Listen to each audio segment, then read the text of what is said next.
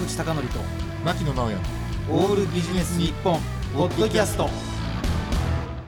坂口貴教と牧野直哉のオールビジネス日本。本日のゲストは先週に引き続き株式会社レジリア CEO の津田雄大さんです。よろしくお願いします。よろしくお願いします。お願いします。津田さんこれまた今日初めてあの津田さんの声を聞いた人もいるかもしれないんでこれまた同じくレジリアってどういう会社か一言二言ぐらいで教えてもらえると嬉しいです。はい。えー製造企業の購買部向けのうん。サプライチェーンのリスク管理サはい。ービスになります。えー俺が言っておきながら、二言で説明しろと言っておきながら 補足説明を求めるのどうかと思いますがサプライチェーンのリスク管理ってどういうことをやっているんですか？あの今こうん。う調達している先の原料とか部品とかがあの調達できなくなるっていうのがあのまあコロナだったり紛争だったりいろんなあうん。のリスクで起きていましてでそれを予防するようなサービスになっていまして、うんうん。あのグローバルでこう調達してるうん。先をこう見える化をしてそこの寸断になったなりそうなところを検知するっていうようなサービスになります。で事前察知して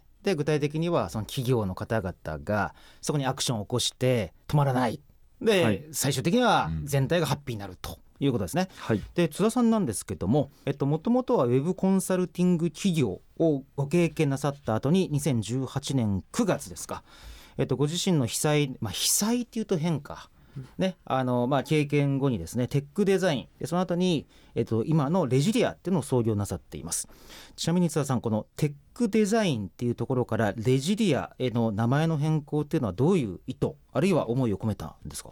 はい、あの、うん。テックデザインっていう社名をつけた時は、あのこう西日本豪雨被災して、でその後に起業しようっていう時にとりあえず何も考えずに事業も考えとりあえず登記しようというので、うんうん。あの法務局に行きまして。でそっか。じゃああの、はい。事業内容もデタラメに全部書いてでその時にそうですね。何か書かないといけない。いやいやほら何するか決まってなかったら何でもかんでも書くじゃない。そんなやつですか。まああの、ええ。そんな形であのええ雑にこう、ええ。あの適当に考えて決めてしまったので、ええ。えで今のレジリアのサービスが生み出したタイミングで、うん。あのこれはこうレジリエンスを実現するサービスだっていうところで、もう一度レジリエンスね。レジリレジリエンス、はい、復旧力みたいな意味なんです。力。はいはい。でそれを意味するような社名にしようっていうところであのレジリアっていうふうにつけた。なるほど。やっぱりアジャイルとかレジリエンスとかなんかそういうのってすごく現代的な響きありますよね。でちなみにそのテックデザインからこのレジリアに至る時なんですけどもやっぱり事業が明確になった瞬間に社名変更っていうのを思いついたんですか？そうですね。うん。新しいサービスを作ろうっていうのでサービス名をレジリアっていうふうに初め出しまして、でこうレジリアっていうサービスがあの認知がこうどんどん広がっていく中で社名とやっぱこう違うのは良くないかなっていうところで合わせた感じでした。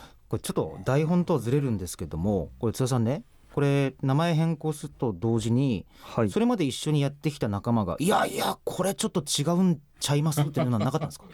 一緒にそのメンバーと考えたみたいなところがあ。ったので、あ皆さんこう納得感を持って。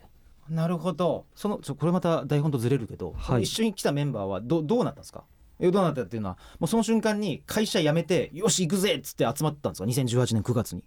そうですね、うん。一番初め創業したのはもう一人でスタートして業務委託の方でやってまして、で初めメディアとかあの別のサービスやったりしてたんで,、でその時関西で会社をやってましてでそれはもう事業をもう辞める撤退するっていうタイミングでメンバーこう解散してえで、えっと、2020年あたりに東京にはい来てコロナの前あたりなんですけど、はいはい、それ何かあったんですか？彼女と振られたとかそういうのが。まあ、特になくですね、ええ。あのこう資金調達も決まったりもありましてで投資家の方が東京にもいたので,、はいはい。でチームもこう開催になって私一人だったので、まあ、今だったら東京行けるだろうというところで東京に行ったっていうのは、えーまあ、あの確かに VC の数でいうと大阪にちょっとあるぐらいでもうほぼ東京ですからね。そうですね。ねえ。でそこからこうどうやってメンバーっていうかアソシエイツっていうかこう集めていったんですか、そうですね、まずえっと初めはこう業務委託の方々と、プロダクトをこう開発をして、えっと何社か3社ぐらいあの大企業のお客様に導入いただいてっていうところをしてたんですけど、あのしっかりこう社員も採用していこうっていうところで,、でそこでちょっとこうバリューあうん。の価値観みたいなものをしっかり言語化をして、でそこに合う人をエージェントの方とかいろんな方に紹介いただいたり、ああとはもう私が愚直にツイッターとかであの DM をこう送りつけてですね。はい。マジっすか？えそれどういう検索ワードなんですか？もうバイネームで、うん。あのうちに合いそうな会社名の役職とかで調べたりとか。はあこれはちょっと会社名聞きたいところだけど支障があるから聞きませんが 聞きませんがはい。あなるほど。プロフィールに載っているところから引っ掛けて。そうですでねかつタイトル。はい。タイトルとかロールを見てこの人いけるんちゃうかっていうやつですか？はい。へえ。いや津田さんそれ愚直すぎて素晴らしいエピソードと思うんですがほとんどの場合返事来るわけでしょ？でもやっぱり。一度会ってみようかな言うて。まあほとんど帰ってこないです嘘。ね帰ってこない、なんだ帰ってこないので、はい。えただどうしても会いたい人とかはもうストーカーのように何度も何度も DM を送っでそれでもうあの面倒くさいから一回会うかっていうので会ってもらうところからあのこう入っていただいてみたいなところが、いはいへえそれ CTO とかですか、い。や、えー、と CTO とかで今役員はまだいなかったはい、ええあの皆さんフラットな感じでなるほど。とはい今の社員の3分の1ぐらいはええ。私がこう DM を送って採用したりとかほうそれ最速でお話になってからどれくらいの期間で入社をこう実際あの実現するんですか？こうツイッターとかでうん。DM を送ったり、まあ今 X ですけどそういったものだと転職考えられてない方がほとんどなのでやっぱりこううんうん。半年から1年とかは大体かかっちゃってまして。あでただ心の中のどっかには記憶が残ってて、そうですね。もし今の仕事嫌になったら声かけようかなみたいなそういう感じで転職今考えてないんでって話しながら何かあった時に思い出してもらって連絡いただくみたいちょっと待ってよ、うんうん僕ね、うん。先週この場で津田さんにサービスを紹介してもらったじゃないですか。むしろ社員募集をしてもらった方がいいかもしれないですね。うん。なそうですね。ねえいや本当本当に。採用困ってますね。マジっすか、はい。やっぱりあのちょっとこれまた話ずれるんですけども、はい。なんかその会社独自の DM を AI が自動生成して X とかにこう送付するっていうサービスだけの会社がアメリカにあってうん。すごいバズってるんですうよ。ん。ででかつこういう返事が来たらこういう返事を投げ返すとかいうのもセットででかつ熱く説得していくみたいな、すごいやいやそれなんか一番あのあれですもんね会社員、まあ、社長含めて CEO が困っているものっていうのが一番ビジネスのネタになるんでそうか採用が一番困ってんだな佐々さんねねこの前ね、この前って2ヶ月前なんですけども兵庫県のまあ、兵庫県って言ったら有名な会社いくつかしかないからそのうちの一つなんだけれども、はい本部長から呼ばれて「坂口さん調達の転職者いませんか?」って言われて「うんおもういたら紹介します何人ですか?」って言ったら「100人」って言うんですよ。いや坂口さんコンサル会社辞めて人材派遣業か転職斡旋サービスやった方が絶対儲かりますよって言われて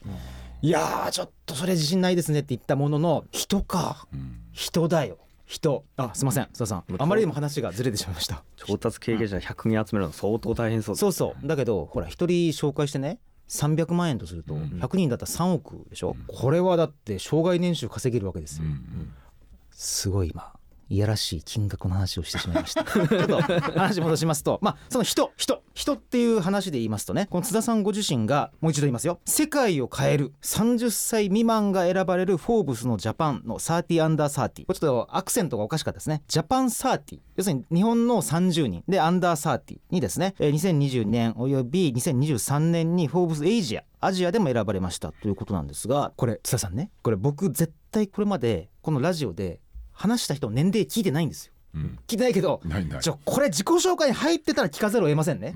うん。え長さんって今何歳ですか？27です。ね27歳。27歳か。若っ。これあの牧野さんどうですか？27歳の時、うん。何してました？何してた？何してた？ぐうたれながら飲みながらなんかしてた。いや。気がする。そうそうあ俺ね、うん。27歳の時初めてインタビュー受けてるんですよ僕ね。いや俺今の津田さん並みにうまく話せてないですねこれなんかあるんですか？例えば、はい。VC の前で鍛えられたとかなんかあるんですか？そうですね、うん。あの大量のかなり厳しめの質問をいろんな人から受け続ける毎日でして。えああのまあ最今も？今もそうですね。マジっすか？あの投資家もそうですし、うんうん。あと採用候補者の方も、はい。あのすごい優秀な方をうちはこう採用する傾向にありまして、まあ、かなり厳しい質問はやっぱありますね。事業としてどう考えてるのか、はいはい。採用組織に対してどう考えてるのか。えええでそれを一定こう端的に回答する必要があるっていうのはあるかなとえええ。でも心の中では津田さんそんなこと聞いてもどうすんだよと思ってるわけでしょ？いや嬉しいですね。でもあ聞いてもらえるのははい。むしろやっぱ興味持ってもらえてるんだなっていう。うそうですか。でそこでちょっと今日も株式会社レジリアというところに移りたいんですけども改めてサプライチェーンのリスク管理サービスっていうことなんですけどもはい。えっと、これいくつか質問がありましてね。このサプライチェーンリスク管理サービスっていうと多分リスナーの方は結構なんていうかふわふわふわふわとは言わないけどもよくこんなねあの概念みたいなやつを売れるなって多分感じてる人がいると思うんですけど、うん。まず一つ目質問一つ目。これ津田さん客ってどうやって集めてきてるんですか？あの実は問い合わせが多くてですね、うんうん。あのかなりインバウンドでいうん。ろんなとこから問い合わせをいただいてまして、うんうんこれが今もう毎日のようにあおの素晴らしい、何件もあったりしてまして、えでそこがすごく多かったりします。ん。であとはこうセミナーを、うん。あの共同であのやるとかね。他の企業さんとやったりとかっていうところです。ほらあの問い合わせって言ってもその問い合わせをさらに遡るとはい。なんか検索ワードとかあるいは津田さんとかでジュリアをなんか見たよっていうのあると思うんですけど、どういうきっかけなんですか？導入いただいてるお客様のご紹介が結構多くてですね、あああなるほどあのサプライヤーに ID を振ったりもするので、うんうん。サプライヤー側もレジリアを間接的に契約いただいてなくても認知することがありまして、うんうんうんここから問い合わせが多いっていうのは、えー。その問い合わせっていうことは、えっと先週教えていただいたような製薬企業がほとんどってことですか？いや実は、うん。あの問い合わせはもう幅広くありまして、うんうんで医薬品の企業さんが一番多いんですけどそれ以外の産業でも実は広く導入は進んでたりします。うーん。ざっくりですけども、はい、100社問い合わせがあるとしたらまあ別に本当は100社じゃないでしょうけど比喩として、は比喩として100社あったらどれくらいが採用してくれるものなんですか？最終的に。1割ぐらいであすね。それは高いね。はい。すごいね。あそれはすごいわ。すごいですねそれはすごいわ。ってことはやっぱあれなんですね。紹介口コミっていうのが一番でかいですね。大きいですね。ねえ。その1割のお客さんって、はい。ほら相当な手抜きしなければねしなければやっぱり比較検討しないと社内のコミットメントって承認って出れないと思うんですけど、はい。最終的にここ決めたっていうのはどういうことをおっしゃってるんですか？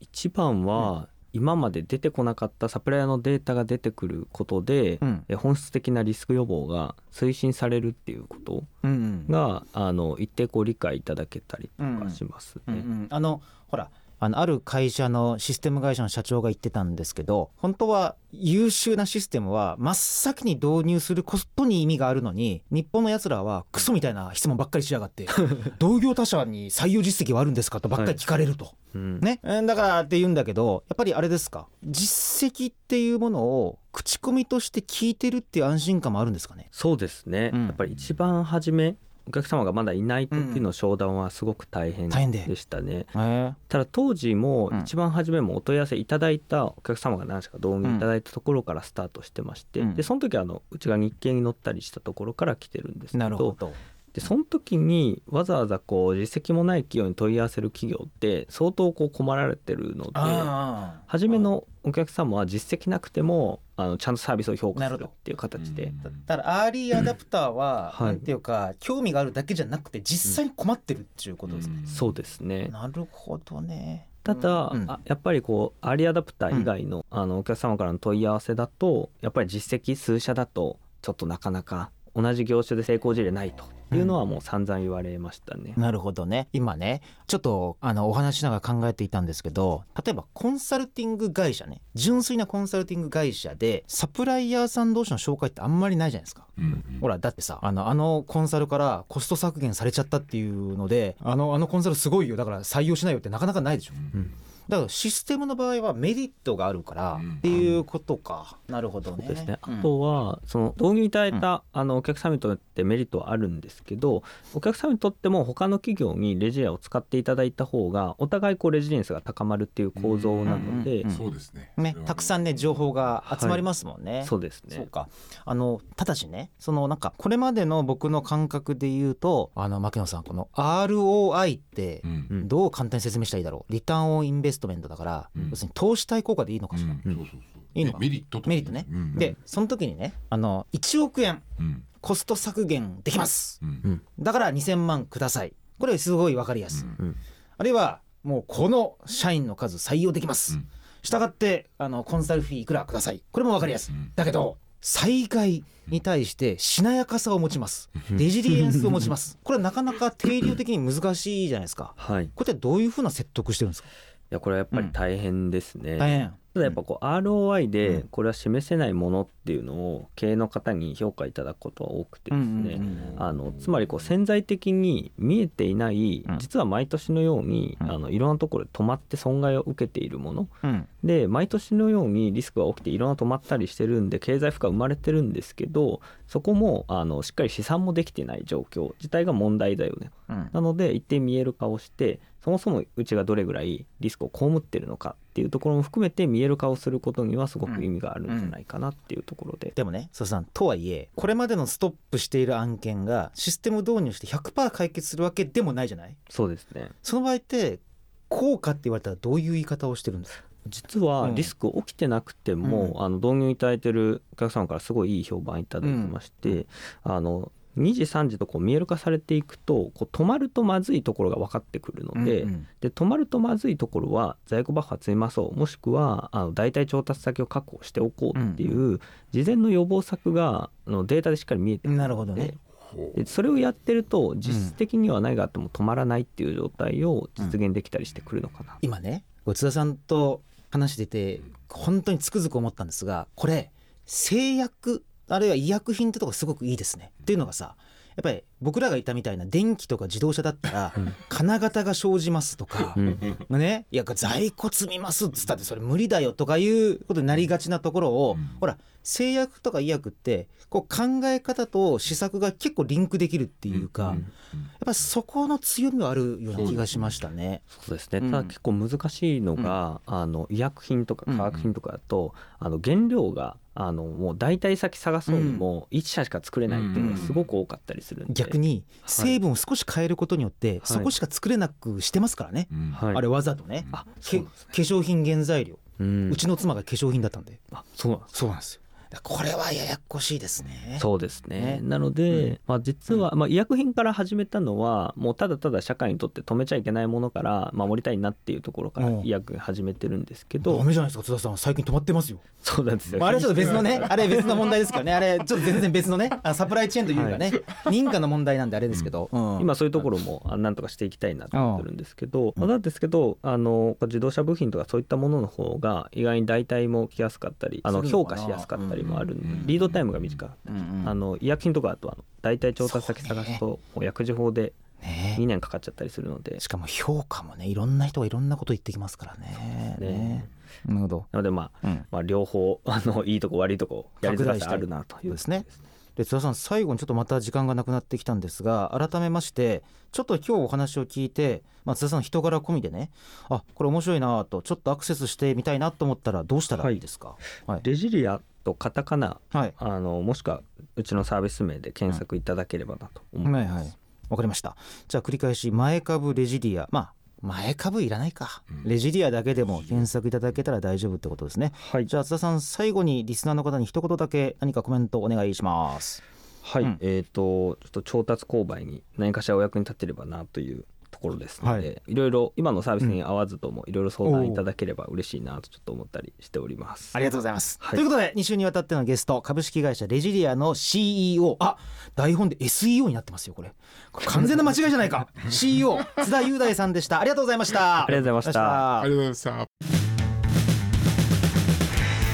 坂口孝則と牧野直哉のオールビジネス日本ポッドキャスト。今回はここまで。次回もお楽しみに